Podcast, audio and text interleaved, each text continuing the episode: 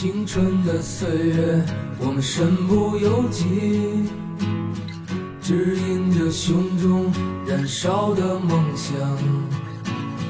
青春的岁月，放浪的生涯，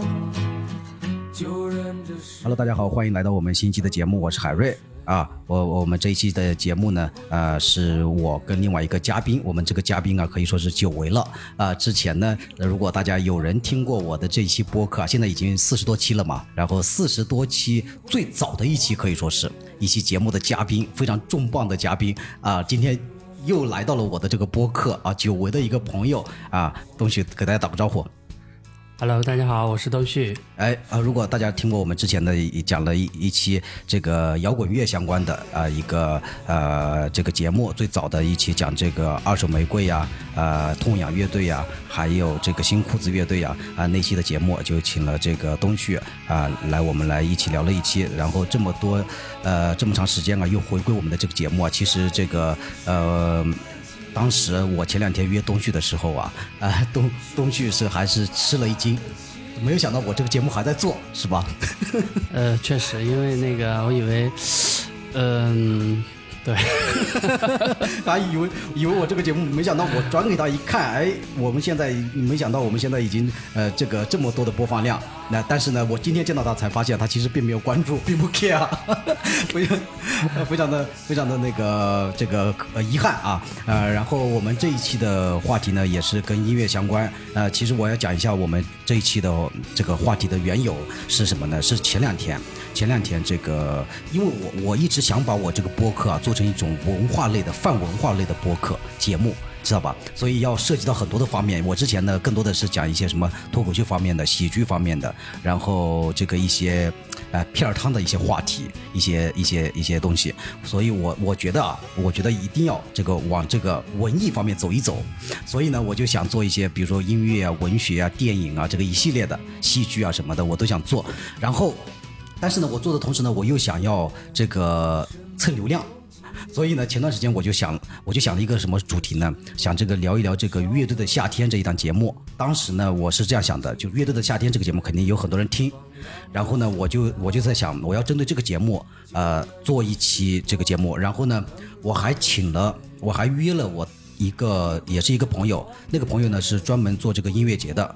然后也也是挺厉害的一个人物吧，啊，然后我就不透露姓名了，他也不是很有名啊，不透露姓名了。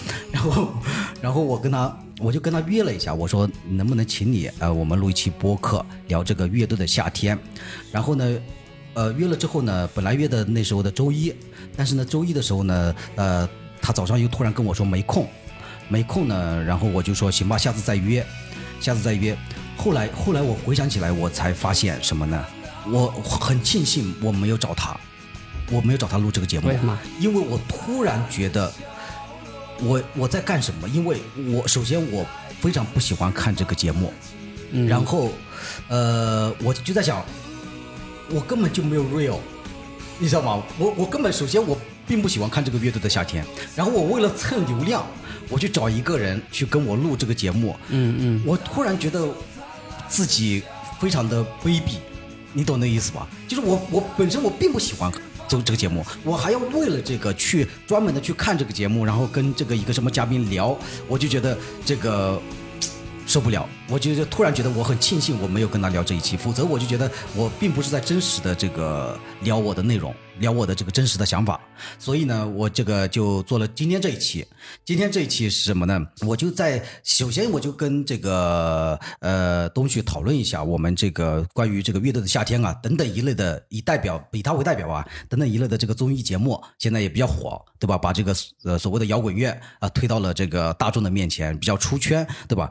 呃，然后是什么呢？就是乐这个东旭是跟我完全不一样，你是非常喜欢看这个节目，对我对吧我蛮喜欢的。嗯、啊、你可以说一下为什么呃你会这么喜欢吗？嗯，然后像那个乐队的夏天，他去年是没办是吧？去年是没办的，对对对，前年有办吗？我好像隔了两年还是什么？嗯，好像有。然后其实我从我自己的这个感觉来说，我对这个节目其实蛮期待的。嗯就是呃，我觉得有两点啊。第一点就是，呃就是我就我我自己的这个年年纪的一个状态，嗯，我很难去去去发掘一些新的乐队，去发掘或者发掘一些新的歌手，然后就我觉得不知道是不是人都会有这样的一个状态，就是说他到了一一定的年纪，就可能会会没有像特别年轻的时候接触新事物了。然后他就不会去呃冒险，或者是说浪费时间去听没听过的歌手的那个歌。对。然后，但是乐队夏天就通过之前我看那个乐队夏天，就是它能让你看到一些就是比较优秀的歌手，嗯。呃，然后有一些比较年轻的歌手，我觉得这个蛮好的，就是他提供了这样的一个平台，我能接触，我能对这种新的歌手做一个了解，能听到他们的歌，有一些比较好听的歌，嗯，所以你觉得他是帮你做了一个筛选？对对就是如果说你自己在网易云音乐上，可能就是呃、也没有那么多精力和时间去听那那种比较小众的，或者是目前还没有被大众所熟知的歌手。是的，就是然后他帮你嗯做了一个初步的筛选，然后你认识了这些对对对乐队对是吧？我觉得就是筛选，因为呃，比如说有很多小众歌手，但是我有一些可能是不好听的，然后我没有那么多时间去每个就去听，嗯。然后就我觉得会比较浪费时间。但是那个乐队夏天，他肯定就是邀请的乐队，它是比较、呃在这个水平上的，对吧？啊。嗯，我觉得有一个筛选，还有一个就是我对那个乐队夏天里面那些呃老歌手啊，或者是已经在这个一定在这个受众的一个小群体里面比较出名的歌手，嗯他们比如说会翻唱一些歌啊，其实我、我对这个蛮蛮好奇的，嗯。就对我来说有新鲜感。就是我想听他们，比如说去翻唱我们平时觉得很大众的歌什么的，比如说唱出来这种感觉。比如说那个什么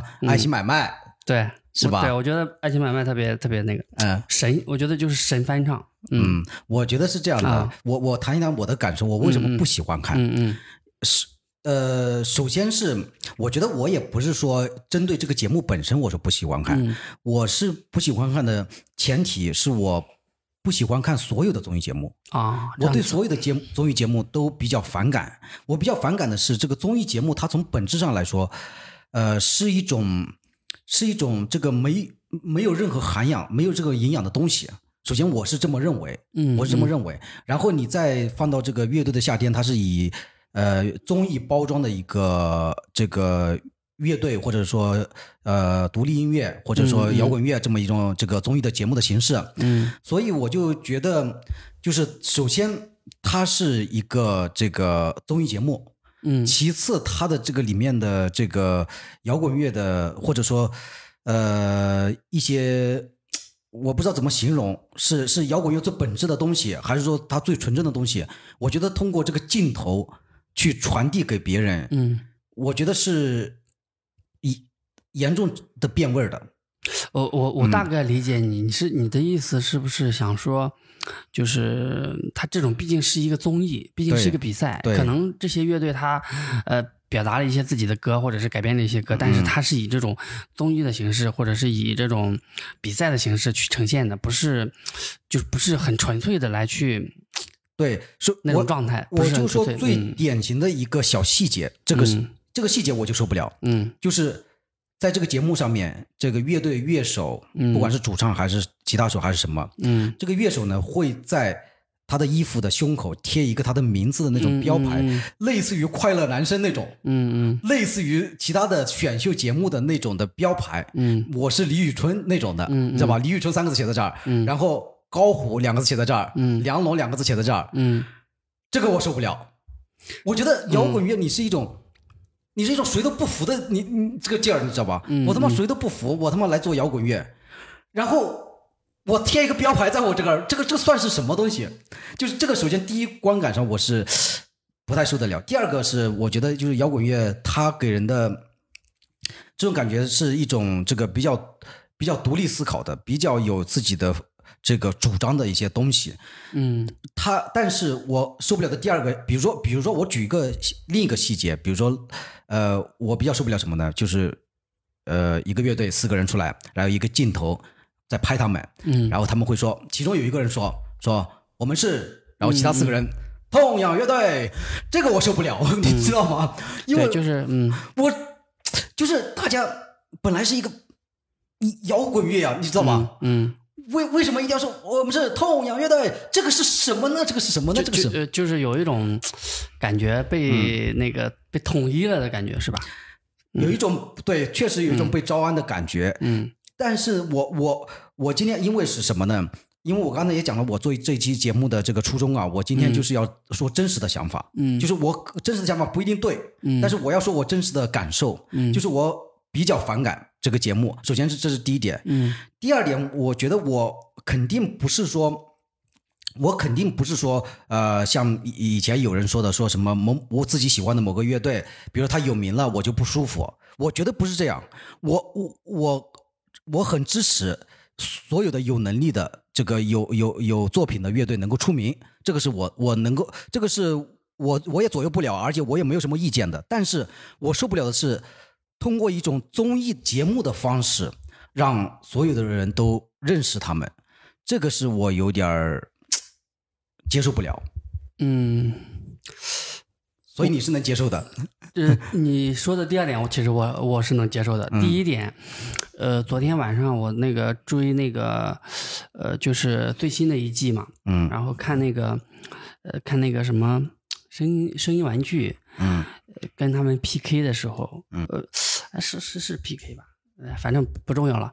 就是就是我看他们有一些乐队，就是比如说嗯平时很厉害的乐队，然后他们比如说在一些限定的时间里面去参加比赛，然后这种就是。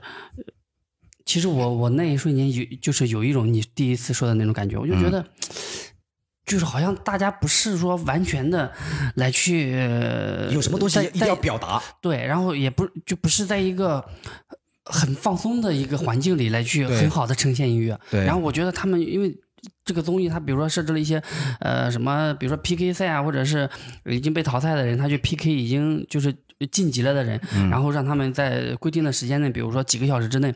呃再去演绎自己的歌，然后他们就表现的特别的紧张，啊就是或者是本身比如说他们要翻唱谁的歌的时候，然后这个时间很紧张，然后他们镜头就跟着拍他们，这都有点像是，中国好声音了，你知道吧？对？，然后急迫，很急迫的，然后很很紧张的一种状态，嗯。然后他们这些歌手就是就很内耗自己的那种、嗯那种东西，然后然后我我我我那瞬间会有一点觉得这样好吗？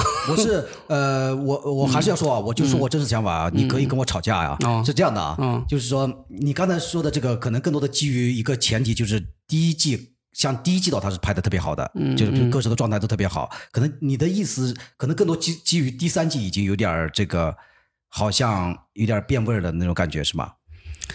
呃，其实也不是，也不是，其实嗯嗯，其实我的意思就是，我觉得他们就是。给乐队一个限定的时间，让他去创作这嗯个事情，我觉得其实有有点违反那种就是创造音乐本身，因为音乐就是自然流淌的一个东西。然后你在一个限定的时间内让他们去呃去来弄这些东西，然后再去 PK，我觉得这个，嗯呃，我还要还有一个就是我刚才、这就说到我刚才另外一个、我跟你意见不太一样的地方，嗯。就是我我特别不喜欢那个改编的环节，啊，就是什么呢？？Why？呃，就是嗯。你、我我是第三季是完全没有看，但是第一季、第二季呢，我是这个在某一天的下午集中看完的，嗯。我就挑精华片段看完，嗯。然后我看看的当中，我只看就是他们演演唱自己的，嗯。我那个改编的我毫无兴趣，嗯。就对我来说，他这个改编歌曲啊，你要说他有意思。呃，可以说它有意思，嗯。就是它给你提供了一个不同的视角、不同的这个演绎的方式，嗯。看看像像是一场实验，看看能不能有新的东西。感嗯。觉如果说，比如说这个呃声音玩具去唱一个呃这个什么很流行的一个歌，嗯。哎，说不定是也也能够体现他们原来他们声音玩具的一种很深沉的气质之类的。嗯嗯但是对我来说，它的本质是一种是一种游戏，嗯它的本质是一种喜剧。嗯我我我把它理解为喜剧，嗯就它是一种让你让你感觉，哎，让大家哎吊一吊你的胃口，看一看，哎，他们能够做做出什么东西，哎，这样这样的啊，这个歌还能够这么长，哎，这个有意思。但是这个我觉得，就像你刚才说之前说的，我觉得这个不是说因为作品艺术作品对吧？艺术作品应该是应该是我现在有一个东西，我他妈一定要表达，嗯。这然后我一定要通过旋律就把它唱出来，嗯。然后我然后然后我把它唱出来了，然后把它这个歌写出来了，然后发行了，大家都很喜欢，嗯。这个是正常的逻辑。但是你那个改编，其实说白了就是一种实验，就是把一个呃这个，比如说，就像是比如说今天烧什么红烧鱼，呃，里面放点什么芥末，是不是更好更好吃？就像是就像是就像是那个瑞幸咖啡里面放茅台，嗯，就这个东西，它是一个，它是一个长期的一个产品嘛？也不是，就是说，它不是一个一个咖啡师。比如我这个咖啡师，我已经做了这个三十年的咖啡了，我专门研究咖啡的新品。我今天突然觉得，哎，这个里面加点儿茅台酒是不是更好喝？然后他去实验了。这个包包括这个茅台酒的配比，去实验了，然后在投放市场看一看效果，然后不断的测试，最后哎发明了出来一个伟大的咖啡的系列的新品。这个新品是装上是放上茅台的，哎，这个就特别好。如果是正常的这个逻辑的话，我觉得这个很好。但是嗯，那个改编就像这个茅台和那个瑞幸的所谓的联名一样，就是我哎大让大家看到哎这个东西新鲜啊，这个东西有意思啊。嗯，但这个咖啡到底好不好喝呢？这咖啡到底是不是一个呃，这按照正常的这个逻辑？就去实验去推演出来的一个咖啡的新品呢？我觉得不是，就这种感觉。哎，那你那你就是说不喜欢他这种方式，对吗？但是你对呃改编他歌本身你也没有任何的好奇心。我对如果说是不是？呃，不是，我我可以说，如果某一天，嗯，如果某一天这个我。呃，作为一个下饭的视频，我看这个视频，我来听一听，我也觉得可能也挺有趣的。嗯只是，只是，当然我不会，我不会去这么听。嗯，但是，比如说，我是我是同意，不叫同意啊，就是不能叫同意。我我是不反对你去这个改编。比如说啊，比如说二手玫瑰以前唱的这个呃那个什么歌啊，什么以前叶倩文的那个什么歌的《潇洒走一回》。嗯，比如说那个，我就觉得。这个人他也是一种改编，嗯，就是潇洒走一回，放在以前的年代的话是非常火的一首歌，也你也可以说它是一首口口水歌，也可以说。但是二手玫瑰他把这个歌唱出来，然后经过他的改编，然后通过正常的渠道的发行，然后他创作的过程，他也给他这个歌确实注入了很多呃二手玫瑰的特色在里面，嗯，让这个歌重新焕发了一种生命。我觉得这个很好，但是就像你刚才说的，呃，节目上的改编，它终究它就是一种喜剧效果，它就是一种电视娱乐媒体的这个喜剧效果，让大家吊吊大家的胃口，大家觉得哎，这个这样一改编，这个有意思。但这个有意思，就是就是你你懂我的意思吧？我就是音乐，音乐应该是让人流泪的，你知道吗？嗯，就是音乐应该是让我听了之后感觉浑身受到了触动，嗯，不管是什么情感。但是你这个一改编，我我我我不反对，我因为我没看过很多他那个节目里面的改编，我我可以说肯定有些呃改编从技术角度肯定很好听，而且呃肯定有些人听了也觉得特别的触动。嗯，但是我觉得从总体上来说，它的这个形式本身放到综艺节目里面就是一个 bullshit，就就大概就是这样。好，进入到你骂我的环节来，你说。啊，就是嗯，我没有这种感觉，说实话，我就觉得呃。他们改编我很期待，其实我就很期待他们会改成什么样。然后就很多时候，因为因为还有一个就是他们这些乐队，因为本身他们这个乐队能力比较强啊，他不像那种一般的流行歌手说去翻唱一首歌，基本上就是就是翻唱，跟那个什么，比如说跟范玮琪翻唱《朴树那些花》一样，其实就还是那那样的旋律，对吧？嗯，基本上没有什么太大的差异。但是他们乐队改编一首歌的时候，有的时候就完全把这首歌改成另外一种样子，然后有的时候可能还会比原唱还好听。然后我觉得对我来说。我蛮期待的，嗯，你只所以说还是那个问题嘛，就是说是一种技术层面的嘛，对吧？但但是很多歌他们唱出来也很感人呀，嗯嗯，很感动。我们这个就不争论下去了吧，只是各自表达一下看法。然后我最近呃，最近我为什么有有胆量录这期节目呢？嗯，呃，就去袒露我的真实的想法呢？嗯，其实我之前呃也有过零星的一些这个评论啊，就是乐乐评啊。比如说写这个这个摇滚乐现在进入综艺综艺的这个节目，其实呃会让人比较反感，或者说有些乐队，比如说很牛逼的乐队，肯定是比如说不上这个节目的，以以上这个节目为不能说维持吧，就是不屑于的，对吧？这个是肯定是有这样的一些声音。嗯，但是我最近是听到了一期播客，那我得提一下这个播客的名字叫一画一画。嗯，哎，这个播客里面，呃，最近的他们录的一期节目啊，他们这个抨击了一下二手玫瑰啊，我突然觉得。说到说到了我的点上了，你知道吧？嗯嗯。因为他们就是他们说什么呢？二手玫瑰他之前二手玫瑰说不上这个节目，然后这期上了，他们就觉得这个二手玫瑰，诶诶，主要不在打脸，主要在于觉得这个二手玫瑰已经成为了他们自己音乐当中所表达的对立面。嗯。就是他们原来最开始唱的是这个呃什么。我终于被活活的逼成了一个什么诗人，被逼成了一个废人，什么什么这种的反对这个娱乐化的东西，反对大众传媒的东西。然后现在他们自己摇身一变，嗯，变成了这个最流行的综艺节目的主咖，嗯，然后这样的，其实我之前一直以来我都不敢说。但是他们这个说了之后，我觉得这个我能够附和他们来说两句。就我是觉得，我现在一方面我也是说实话，对对二手玫瑰这个乐队啊，我是有那么一点点反感的。嗯，就是我是觉得我我这个反感基于什么呢？基于对我来说，我太喜欢他们了。嗯嗯，太喜欢他们以至于让我反感。其实其实我最早的一次让我感觉到对二手玫瑰有一点点反感的是什么时候呢？是呃，应该说应该说啊，我。特别喜欢二手玫瑰的时候，大概是在十二三年前。嗯嗯，那时候可能零三呃不一三一四年那时候，其实一三一四年呢，属于是二手玫瑰在小众圈子里面已经火了一阵之后了。嗯，已经火了一阵之后了。我那时候就是特别喜欢二手玫瑰，我觉得特别牛逼，特别牛逼，特别喜欢。然后是从有一个事情开始，我开始对他们有一点反感，就是有一次有一年，这个大鹏拍的一个。呃，电影叫《缝纫机乐队》，对吧？啊，那个电影的这个主题曲就是这个二手玫瑰唱的。我当时听到，我那时候听到这个歌的时候，我是其实我内心是有点反感的，只是我不太敢把它这个明确的说出来，因为因为当时就是什么不好听吗？不是不是好听不好听的问题，嗯。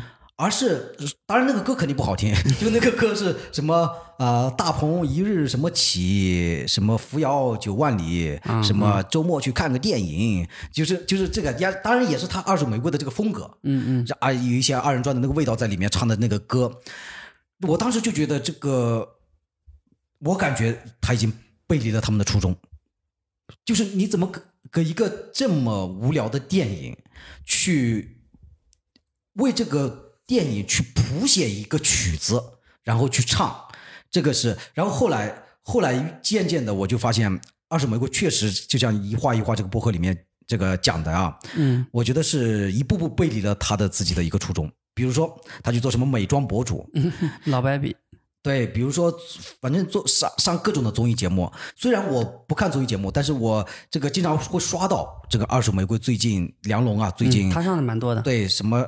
呃，明日明日之子也上过的吧？是不是有一个叫什么闪亮的乐队啊，还是什么？反正都都都上过。当然，当然，我后来听这个节目啊，听这个其他的播客，我也也采访梁龙，我也了解到，就是梁龙呢，他是呃，他因为自己创办了类似于这个工作室的这个样子，然后呢，这个他手下要养几十号人，然后呢，有时候这个花销也挺大的，他也必须要通过上综艺节目啊，上各种去去反哺他们。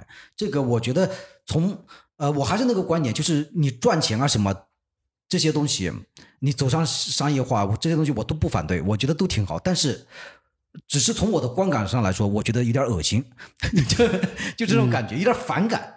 有点反感这个这个这个这个东西，嗯啊，就是你你刚才说那个二手玫瑰，我突然想到，嗯，就是那个新裤子跟那个刺猬啊，嗯，他们不是通过这个乐队夏天就是火就出圈了嘛，相当于对吧？然后，但我感觉就是 有的时候他妈的就出圈了之后，确实这个作品质量上不去了。嗯，就跟那个新裤子那个新专辑，还有那个刺猬新专辑一样，嗯，嗯，口碑都不好，嗯，也不好听，嗯，这个是是吧？你有听吗？我没听啊，啊，不太好听，然后感觉很口水啊。行，我们这个关于乐队的夏天就聊这么多了，我觉得也没必要多多多聊了啊。这个本来只是作为我们这个开头的一个引子，没想到这个占了已经快了二十几分钟，然后。呃，我们这一期主要是来这个呃聊一聊我最爱的这个许巍啊，因为我为什么会跟上面的这个话题衔接起来呢？这个许巍就是完全的一个反面的例子，对吧？许巍就是在我心中跟这个综艺节目完全是绝缘的，完全是这个首先不参与，其次呢也没有什么过度的什么那种花钱的曝光，对吧？嗯嗯，就是呃有有演出就演，然后也没有其他的新闻，对吧？对，其实说白了呢，为什么我会这么过度呢？其实这这就涉涉及到我这个比较生硬的转折，因为、因为其实我们做这一期节目的初衷就是想要这个聊一聊许巍主题的，然后我硬是凑上了这个我们前面的话题，嗯 呃呃，然后我想问一下这个东旭，你你最近几年也还有在听许巍吗？这两年听的比较少。嗯，嗯，你最近的那个我呃最新的一个专辑叫什么来着？哦，无尽光芒。啊，无尽光芒对。然后这张专辑是我最近几年唯一在 QQ 那个会员上买的一张专辑。我也买了，我也买了。啊嗯，这其实最新的一这个专辑我是没听。不就这首这个专辑吗？对对，就是这个，就这个，啊我这这个粗略的听了一下，但是那个啊《无尽光芒》这首这首歌我还是听了好多遍，倒是啊倒是也是。我记得这个有一次我是在爬山的时候，嗯。爬山的时候听这首歌，我觉得还挺有感觉的。哦。啊。哦，那个好像这首歌里面那个春春海，嗯。春海很可能它的那个旋律比较好比较那个优美。嗯嗯，对，然后我对这首歌里面唯一有印象的是春海。是吗？嗯。哎，有一个很经典的问题啊，嗯，我觉得我们可以讨论一下，但是其实没有什么意义的问题，就是许巍嗯。属不属于摇滚，算不算摇滚？你觉得？我觉得嗯算吧，我觉得有他，他有一点摇滚加民谣的感觉。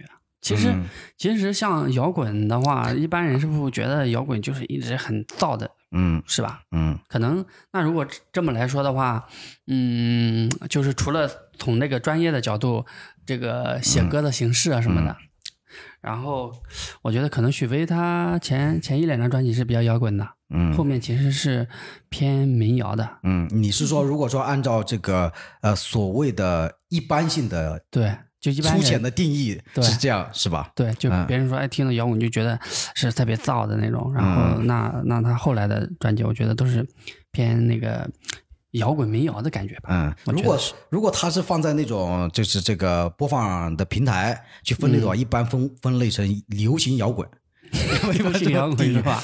呃，我觉得，嗯我我觉得就是，呃，就是所所谓的这个算不算摇滚？嗯应该说，应该说，首先有一个前提，就是什么算摇滚，然后才可以讨论它算不算摇滚，对不对？然后我觉得，呃，我觉得首先这个什么算摇滚，这个首先没有什么明确的定义，每个人都可以有自己的定义，嗯，这个是一点。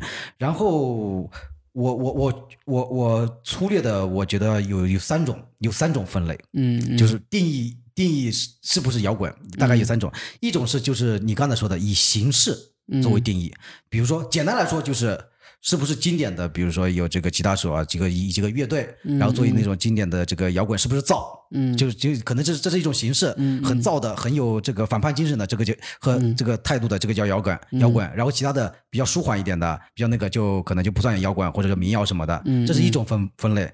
第二种呢是从这个精神层面分类，嗯。就是它你甭管它的形式是什么，它你只要是呃有这种所谓的摇滚的精神内核，嗯你有一定的这个独独立的思考，有一定的反叛的精神，有一定的这个这个这个自我的意识啊、这个叫摇滚。你甭管你的形式是什么，嗯呃，然后这个嗯，然后比较流俗的那种，或者比较这个小清新的那种啊、那种那种表达，可能那个就不叫摇滚，这是第二种。嗯第三种分分类方分呃分类方法呢，应该说是这个呃从艺术层面，就是看他看这个音乐有没有去做一些实验，或者有没有去一试图突破一些这个边界，音乐表达的边界。嗯就因为有一种说法是说，是这样说的：说摇滚乐跟流行乐的关系是什么呢？就是摇滚乐去做一些探索和实验，然后探索和实验，如果说这个实验是很多人能够喜欢接受的，他就会慢慢的去纳入到流行音乐当中去。如果说是呃，目前还是有很多人没有办法特别好的接受的，他就留在他的这个前卫的这个艺术的先锋的这个领域，就作为摇滚乐的表达。这样可能嗯可能是有大致有这么三类，对吧？反正我我从我的角度来说呢，我个人认为，我也我也跟你可能有点类似啊，我也觉得呢，呃，可以说从他最近的这个两三张专辑啊，最近的十年吧，或者是我不知道时间上按怎么算啊，嗯。反正最近许巍，我嗯，因为呃，虽然我很喜欢他，但是我觉得不算摇滚，不是摇滚，嗯但是但是我觉得首先这个问题很并不重要，嗯并不重要。其次，我觉得就是说他算不算摇滚，是反而是对许巍的一种贬低。嗯。我觉得他应该超越这个 这个问题，对吧？嗯，他就是他的东西是让我感觉到很很真挚的，很真实的。然后呃，就你就拿这个此时此刻那张专辑来说，应该是他这个。呃，比较晚的专辑，嗯应该说是他这个呃倒数第二张吧，好像现在是是吧？这是此时此刻吧？嗯好像是的就在此时此刻之前的，嗯呃，这个许巍还是是比较是很有他的这个个人特色和表达的，但是从此时此刻开始，就进入进入了一种这个这个成仙成魔的状态，成仙、成成仙的状态，我就感觉，我的我说我的感觉啊，然后我觉得那个此时此刻好像是他跟那个就是他前面的专辑好像都不是，就前面比如说一两张，嗯好像就是没有那个李延亮是给他做制作人的是吧？嗯嗯此时此刻好像全都是李延亮给他做制作人的，然后还有一个那个。啊他是包括他的鼓手啊什么的，都是、啊都是那种国际顶尖的一个黑人什么的那种啊是吗？啊。然后然后那个李延亮是制作人啊，对。他不光是这个弹吉他的是吧？啊啊，对，然后，然后我感觉那个李延亮，他的那个我不知道是不是呃是不是，就是我个人的感觉啊，嗯。我觉得那个李延亮他，就比如说编曲啊，或者是制作专辑，就是或者是他那个弹的一些吉他什么的，就是他会弹一些很很很优美的一些节奏，嗯嗯。哇，所以我感觉那个此时此刻整张专辑里面很多的吉他的一些东西，我觉得都都就比较好听，然后一般人听上去就感觉很好听的那种，对，对吧？就是我我、嗯我是觉得，呃，虽然我们这一期要这个、谈这个许巍啊，嗯但是我好像我们有点错位了，有点、啊有点错置了。我们一开始就就开始有点黑他，我就想要黑他是什么呢？啊，黑他，我我是我是觉得就是此时此刻这张专辑，就我很喜欢。嗯首先第一点，但是但是我不得不说，他不如他之前的那么有他的精神内核在里面。是不够深刻，对吧？其实是啊，我我是觉得不应够深刻该说应该说应该说任何一个艺术家，嗯他的最最这个叫什么最有艺术才华，嗯他的艺术才华喷发的那个时期，嗯只能在一一小段时间里面出现。嗯，你就感觉许巍他的才华的喷发是在之前的那么长时间已经用完了，嗯，然后他在此时此刻可以说这张这张专辑一定是他所有的专辑当中品质最高的，就是相相对前面来说，嗯品质肯定最高。但是问题是他的精神内核，嗯。他其实没有那么强的感染力，没有让人觉得我操嗯。这个歌，我操我他妈，我听了这个我他妈今天要流泪，我听了这个我他妈要喝酒，没有这个东西。是的，我我我嗯我我也这样感觉。嗯我我是觉得，就是就是，咱们说到说到这个，我想说那个刀郎，就你不喜欢刀郎对吧？然后其实我嗯我没有不喜欢刀郎，我对刀郎没有感觉。啊，你你没感觉？其实我还可以的，我我我蛮喜欢的。嗯然后就就是前两天正好我那个刷抖音嘛，嗯。然后就是正好就刷到一个那个采访刀郎的，嗯就是他说，呃，他说就是他写歌的话，就是他已经过了那种就是说表达情爱的那种，就很很多情绪在里面的那种阶段了，嗯。就是他的生活里现在已经没有一些就是关于就个人感情的那种，嗯。就是情爱的那种很很冲动的那种情绪在里面，嗯。就所以他可能会，比如说像什么山歌聊斋，他会写一些，就是从这个呃呃，比如说影视啊，或者是从文艺作品里面去来去写。那许巍的话，我觉得可能就是他现在肯定也不是没也没有个人的情爱了，对吗？对嗯吧？他的生活其实是比较稳定的一个状态，然后这个物质生活也会比较的呃富足，每天对吧？就是弹琴看书嘛，对，然后就是烧香嘛，是吧？对啊，然后我觉得他的，我觉得他的他的心情就是在一个很平和的状态里，嗯然后但是他又很爱音乐，然后他要表达一些东西。其实，比如说我们看到的，觉得他不够深刻，可能就是他他的内心的一种，就是他没有那么多的情绪在里面。所以我知道，嗯、所以我说他其实很真实，很真挚。就是对，就是他他他他就是他的歌就表达了他的那种生活状态。，对他的歌，就是说任何时期他都是很真挚的在输出。嗯。然后只我只是从这个艺术家的角度来说，嗯。艺术家的角度来说，很多很多艺术家都是这样，就年轻的时候你喷发那么一下子，是。其实后面你都是你的技术越来越成熟，是。你的认知越来越好，你的这个你的任何方面都越来越好，硬件方面越来越好，但但唯独就是就不感人了，就是最初的那个生猛的那个东西，嗯就是肯定没有了，就那就那种感觉。嗯行吧，我们就这个呃往回倒一倒吧，好吧？嗯 呃呃，我们聊一聊这个呃，我们最初啊呃认识许巍、喜欢上许巍的这个歌的过程，好吧？你是从什么时候开始呃喜喜欢上许巍的？我是从初中吧，初二、初二、初三。嗯，嗯，你呢？我是嗯，大概是这个呃大学的时候，大学的时候，啊。嗯，高中毕业吧，高中毕业，还是我都忘我忘了是高中毕业还是，反正有一年的暑假，嗯。有一年的暑假，我是在这个呃一，其实我之前也知道许巍这个人，嗯也听过他那个曾经的你啊什么的，嗯，嗯肯定听过。嗯但是我对于我来说，曾经的你像呃这样的歌，包括旅行嗯也是之前有的嘛，嗯，就是像这个歌属于是我所有的这个呃我的认知范围当中流行音乐的某一首。嗯我觉得这嗯这两首歌是个好听的歌，嗯但是我并没有这个特别喜欢许巍什么的。嗯但是有一次是一次暑假，然后我在电脑上是那时候很小啊，这个呃这可能是高三毕业还是大一暑假，嗯。反正听这个有一首歌叫这个故事，嗯。这个故事这首歌在呃许巍的所有的歌当中并不是特别的有名，特别的出挑，嗯，嗯但是这个歌我当时听了感觉呃有点被触动到了。嗯。就是当然我并不是说里面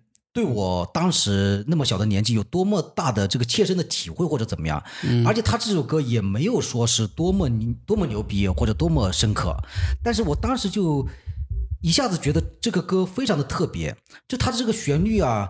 就是里面像那个里面是有一句歌词叫什么“故事里永远都有爱”什么什么，就那个，就它这个里面的旋律，呃，让我感觉跟我以前听的其他的歌不一样，然后让我感觉这个歌里面充充满了一种温暖的感觉，啊就那种感那种温暖的那种感觉，是我听其他的歌里面嗯。没有听没有没有感受到的一种很奇妙的温暖的一种、一种感觉，所以我当时觉得哇，许巍这个这个歌手有一挺挺挺好的，嗯就嗯那种感觉。行吧，我们这个要不先放一首许巍的这个故事吧，好吧？好的，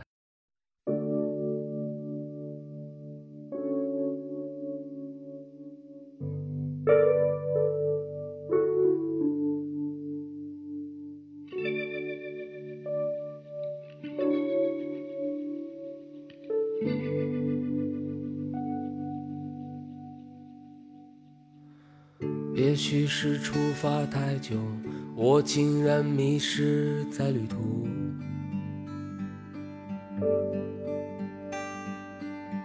我最亲爱的朋友，你让我再一次醒来。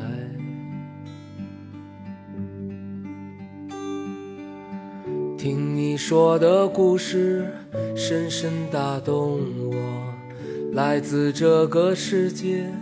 来自我们真实的生活。故事里始终都有爱，无论有什么样的结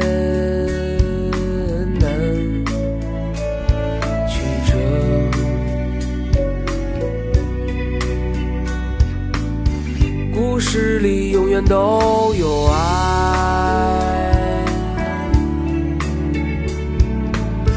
永远是美丽温暖的光明结局寂静的天光隐影映衬着冬日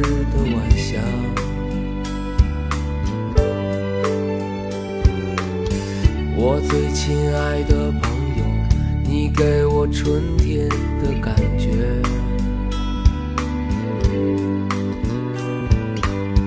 听你说的故事，深深打动我。来自这个世界，来自我们真实的生活。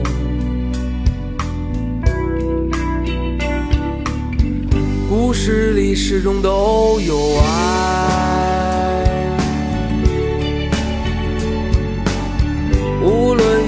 什么样的艰难曲折，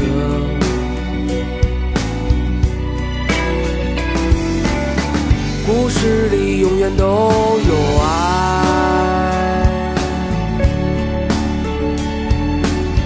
永远是美丽温暖的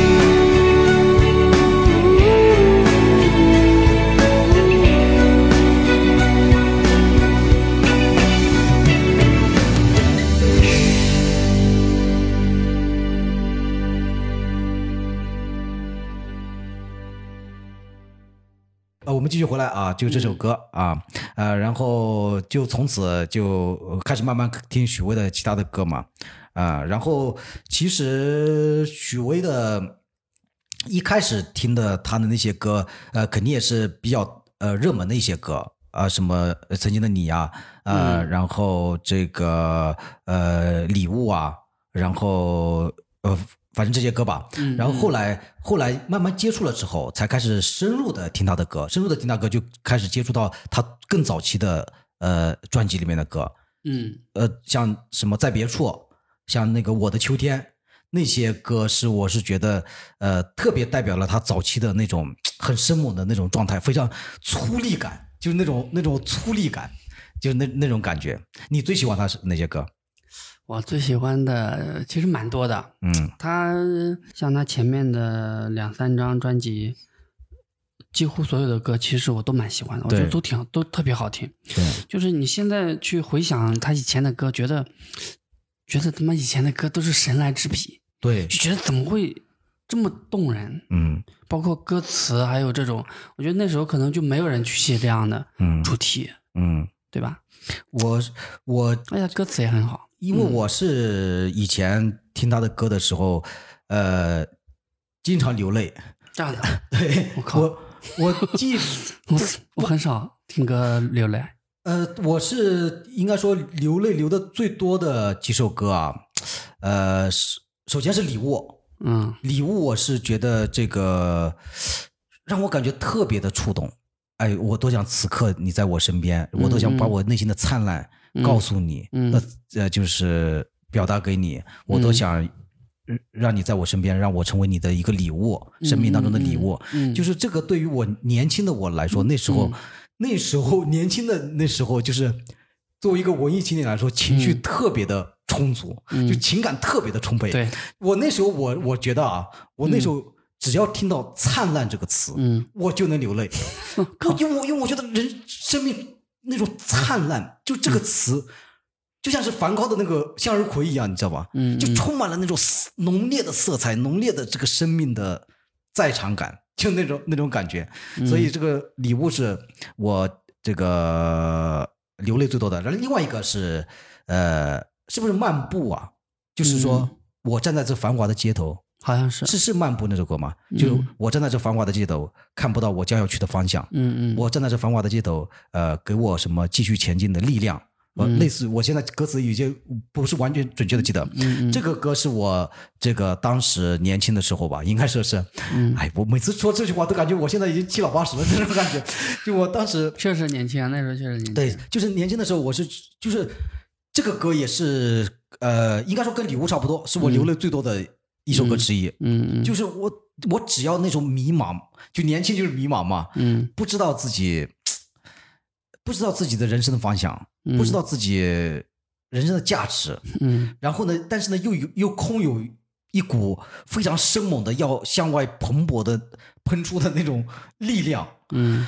所以我就就是经常听到这个歌说，你站在繁华的街头找不到这个你将要去的方向，嗯，就是我只要在在大街上，我我我我听这个歌，我觉得妈的说的就是我，妈的我怎么我也不知道这个人生的方向，嗯就是就是就是这个感觉。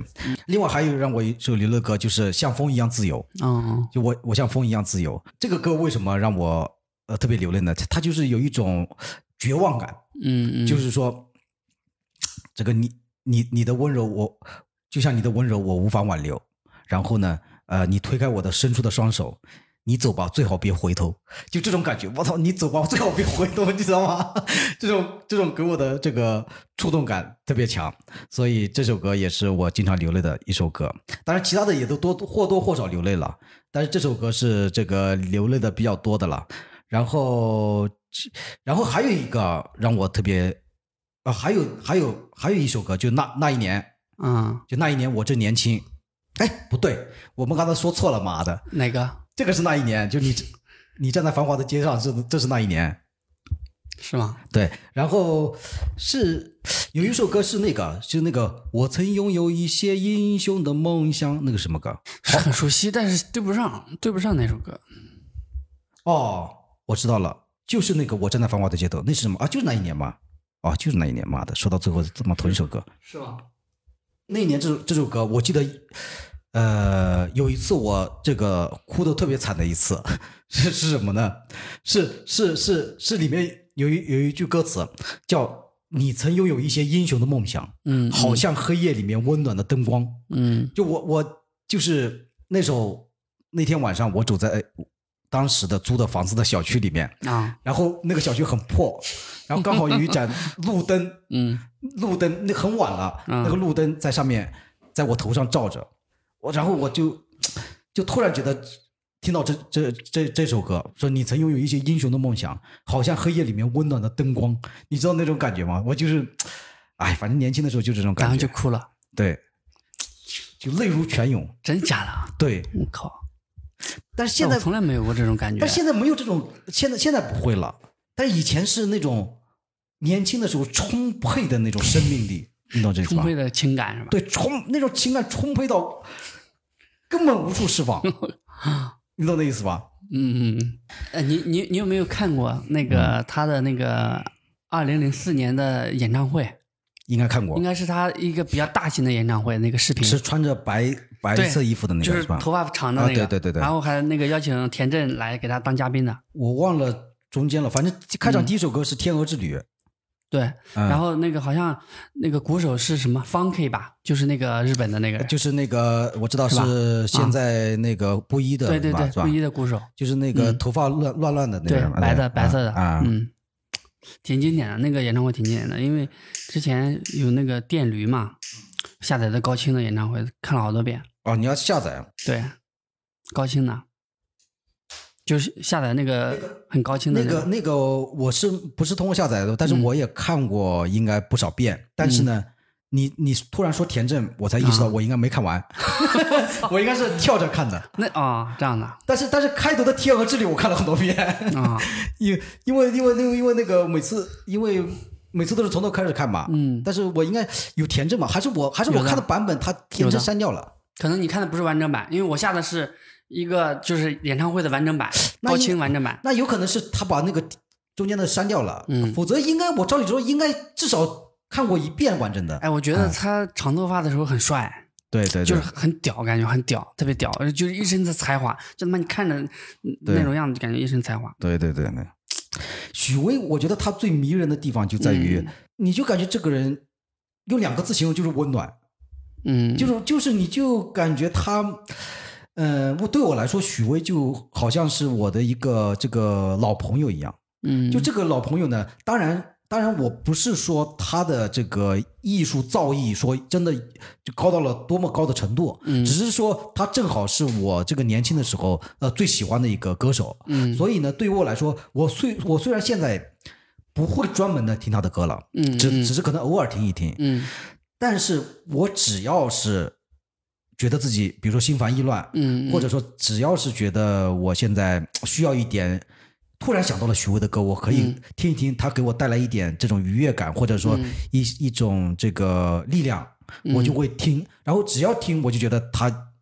就在我身边，就是我的一个老朋友的那种感觉。嗯就他永远，你如果许巍，当然了，我们可可以说我们都不认识许巍本人。嗯我们所说的许巍，并不并不一定指指这个许巍这个个体本人。嗯我们指的可能是我们他传递给我们的这个艺术形象，就是他传递给我们的艺术形象这么一个许巍，就让我觉得，呃，这个人是永远可以陪伴在你身边，你说什么他都会倾听。说什么他都会安慰你，说什么他都不会，他都不会跟你一起骂谁谁谁。你就感觉这么一个人，他不可，你很难想象许巍他妈的这个急赤白赖的这个骂谁谁谁，不可能。就他对什么都是双手合十，什么是祝福，就是就这种感觉，这种感觉。就是就是跟你聊啊，然后嗯我是勾起我很多的，就是青春的回忆。嗯就真的就是你提到许巍，就包括刚才我看了他那个以前的那些歌，就是、嗯。就是你听听他歌的时候的那种那种时候，很多事情你就一下子就就涌出来了。嗯对，就是以前的往事，青春里面的那些东西，而且对，而且他很多歌，嗯他早期的很多歌，呃，其实是蛮，我觉得蛮那个的，蛮伤感的，嗯嗯嗯，就蛮伤感的。对，因为就是为什么现在我就是我不会去特意的去听，嗯因为一个是那些歌我已经听了太多遍了，还有就是。可能我很很伤感的时候，我才会去听他的歌，就像你说的一样，就是呃给自己内心一个抚慰。对对对。但是比如说我现在心情就是很平静，或者他他妈的天天加班，就是嗯我不在那个状态里，就是我我不想去让自己陷入到一个很伤感的心情里去，嗯嗯，你知道吗？你只有这个有对，稍微空闲一点的时间，可以让自己允许自己忧伤一下。对，或者是或者是我最近确实有一些事情让自己很难过的那种，嗯嗯。然后我会去选择听他以前的歌，然后嗯。会、会能给自己力量，我觉得是，对，嗯。我我所所以我，我一直在想，就是现在的这个二十出二十岁出头的年轻人啊，嗯。到底有没有人是像我以前的那种状态？就比如说啊，你就拿这个、呃二手玫瑰这个举例吧。嗯我我我为什么现在不听二手玫瑰？嗯因为因为我现在，因为我以前听二手玫瑰的时候呢，是呃我刚毕业那会儿两三年，然后呢是在一个出租屋里面，嗯，然后出租屋里面那时候，比如说夏天的时候开着空调，然后也嗯可能也不穿上衣，然后就在那儿没日没夜的这个听什么二手玫瑰啊那些我们也是，哎我们也是，对那个上学的时候也是，对那那时候那那时候的感觉每天都在找歌听。对，那那时候的感觉是什么呢？嗯那时候的感觉就是，就是我听着他们的歌，能够得到一一些这个内心的一种释放，嗯一种极大的这种，就好像就好像你你你没有办法去对你周遭的世界去施加你的力量。就你如果是像呃比喻啊，你如果是要拳击手的话，你没有办法去、去去击打周围的世界。嗯但是这些音乐会让你感觉到，你从你的内心的精神世界，你在对外部的世界进行一些这个拳击。你嗯你懂那个意思吧？嗯所以，所以现在，所以现在我我说到现在啊，现在这个一些摇滚乐队通过综艺节目火了之后，嗯。火了之后，我发现我身边的我认识的一些零零后，嗯。现在呢，这个都去听音乐节，嗯。这个经常去听音乐节，嗯，但是呢，那蛮好啊。对我我觉得这个当当然我觉得这个很好，嗯。这个市场很好，这个方面都很好。但是我只是疑问的是，我就是我找不到在他们身上的共鸣感。就是说我认识的一些零零后，有男生有女生，嗯。有有一些在上学的，有一些可能也也在工作了，嗯。包括他们发的朋友圈啊，包括我跟他们的一些聊天对话啊，嗯。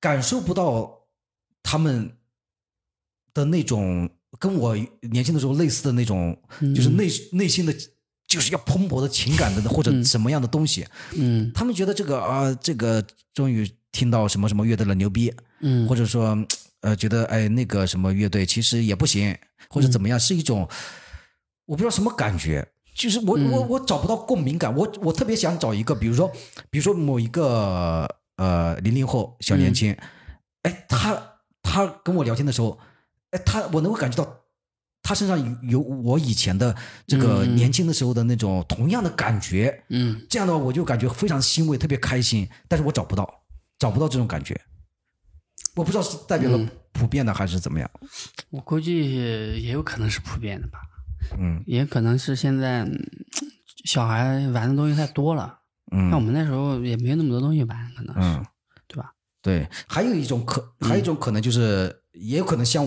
像我这种，我自认为情绪很充沛的人，也可也可能只是个例，本来就比较少，对，可能就也也，嗯我觉得我觉得其实是比较少。的，嗯，也可能吧，对？吧？嗯。是比较少。然后一个是比较少，还有就是你在呃你在工作里，其实你遇到的年轻人也很少。嗯，哎，许许巍为什么那么多的 歌词是重复的？他妈的先聊这个，这个这不会不会自己不会烦吗？对，我觉得他妈真的重复有点多哎。那你要说你要说那个汪峰的不是重复最多吗？但是我觉得汪峰 他还在我能接受的范围里，说实话。汪峰不是不是说以前呃有一首歌叫叫呃叫什么？如今我已不再彷徨。啊、然后后来说，后来说像我这样的人生来彷徨哎，就是就是从歌词本身里面的歌词啊，啊。汪峰是就我还能勉我还能接受勉强接受的。嗯，我能理解你的意思，啊就是说你的意思是汪峰他虽然使用的这个文学意象会重复的比较多，但是他每一首歌你能都能感觉到他在说一个东西东西，对吧？许巍的可能、可能特别是后来的一些歌，感觉就就是很很平淡，就特别都在说的同一件事情，是吧？对，都是都都是什么大？爱大爱，对，都是大爱，对，都是这个夕阳世界像一朵什么飞来飞去的花朵，飞飞来的花朵，然后什么你、什么你是我心中的世外桃源，对，然后这个踏遍盲穴无无觅处 是吧？对，就是嗯就就是听多了觉得妈有点无聊，你知道吗？我们到这个到底这一期的这个指向到底在哪里？我靠！你不是说随便说，你不是说可以随便说吗？随便说，随便说。嗯就是，呃，尤其是比如说像刚才那个什么灿烂，这个什么，嗯就觉得他妈你听完了之后就都很平，然后就好像嗯一个人在就在喝茶，然后在在表达自己，然后也没有一些情绪的波动，就没有情绪的波动，对我觉得很平静。这个人对对对对，很平静，然后关键这张心嗯电图是平的感觉。对，哎，关键是 关键是，如果很平静的话，如果你的歌词不是重复的，早 我你你这个有失偏颇了，他也不至于重复。我觉得就重复他妈挺多的，就那种他描写的意象就重复了好多。呃，有一定的类似，有一定的雷同，嗯，但是不能说完全重复，还是有一点点区别的，还是有一点点区别的。其实其实有的时候，我觉得，就比如说嗯许巍他写的这个歌，可能就可能本身是比较好听的，对吧？嗯然后比如说他交给别的歌手来唱，你会觉得哎这品质特别高啊什么的。嗯，然后就是他自己唱，你会觉得哎我靠，怎么又又写又又唱这个，对对对对。会有这种感觉。最最，我觉得最没意思的是那个嗯生活不止眼前的苟且，还有诗和远方的田野。高晓松写的那个啊，我记得那首歌刚出，那首歌是是什么综艺节目的配乐是吧？我不知道还是什么，反正那首歌刚出来的，嗯，那那一两天，嗯还全网刷屏了。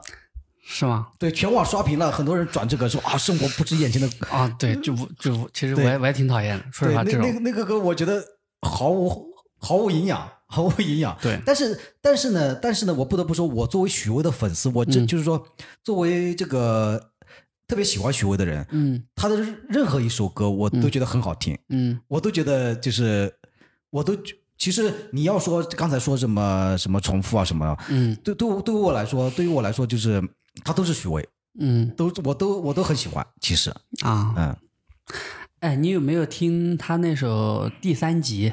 我听了我觉得那首挺好听的，说实话，那首，我觉得就是那首歌，它也是后来的写的嘛。对对对那首歌你觉得是好像是一个纪录片的，是一个什么主题曲是吧？嗯嗯，但是但是歌词是不是不是他写的？好像歌词不是他写的，我我不知道歌词是不是，但是嗯这首歌你要严格来说也是我觉得蛮好听的。也是同质化的呀。我但是我觉得挺好的。对，所以就是这个问题。你说从我的角度来说，我都觉得其实都挺好听的。嗯，但是但是你你说的那个同质化，我我我也同意，我也同意。你包括第三集，我觉得也同质化，是，我他也。他也讲的大爱呀，到到青藏高原的大爱呀。但是他歌词里面没有一些重复的词汇，哎，就可能也有一两个，但我就觉得还是有点丰富的。嗯，对，好，我们今天就这个聊到这里吧，好吧？虽然我们这期节目啊，确实聊得相当的支离破碎，然后，呃，然后这个啊、也不多说了吧，到时候，哎，看各位听众啊。呃，赏点脸嘛，不要来骂我们啊！里面有很多我们可能一些负面的这个评论啊什么的啊啊。然后最后呢，我想有一个小小的创意啊、因为我们之前的这个最后我都会插一个片尾曲，对吧？片尾曲呢都是我们这个我在网上找的音乐啊。这一次呢，我想既然大家都我们都喜很喜欢许巍嘛，然后这一次呢，我们以我们呃两位呢弹唱一首许巍的歌来作为一个结尾，好吧？好嘞，呃，然后这个呃，事先说明啊，我们这个弹唱水平啊，各个方面啊，都这个呃，也可能有比较大的瑕疵啊。然后我们主要是来致敬啊，主要是来这个玩一玩。如果大家觉得呃呃觉得这个不想听的话，赶紧这边赶紧切掉啊，不要到时候来骂我们啊。然后我们这个弹的这首歌呢，就是许巍的这个《星空》啊，我们来、呃弹一弹啊，作为一个结尾的这个片尾曲。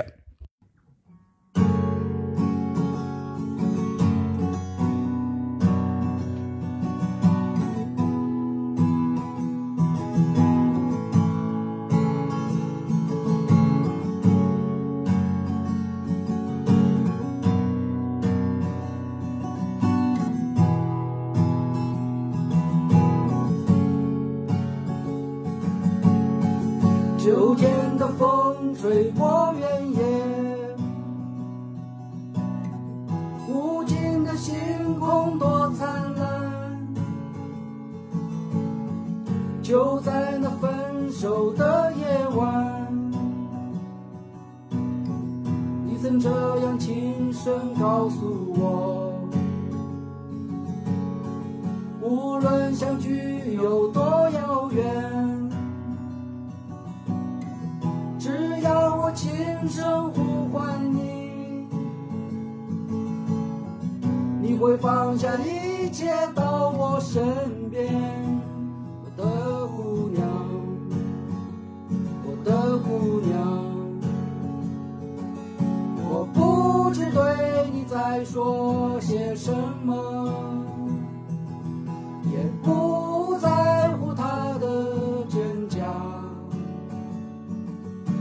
将你紧紧拥在我怀里，仰望着蓝色星空。只是将你紧紧拥在我怀里，倾听着风的声音。只是将你紧紧拥在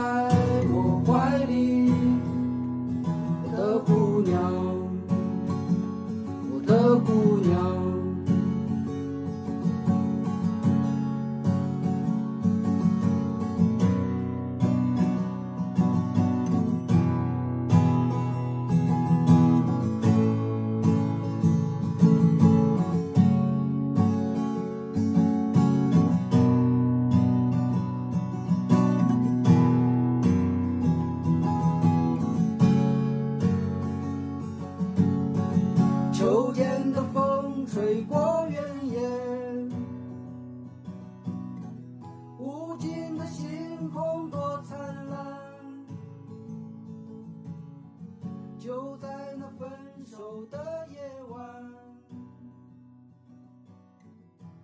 这样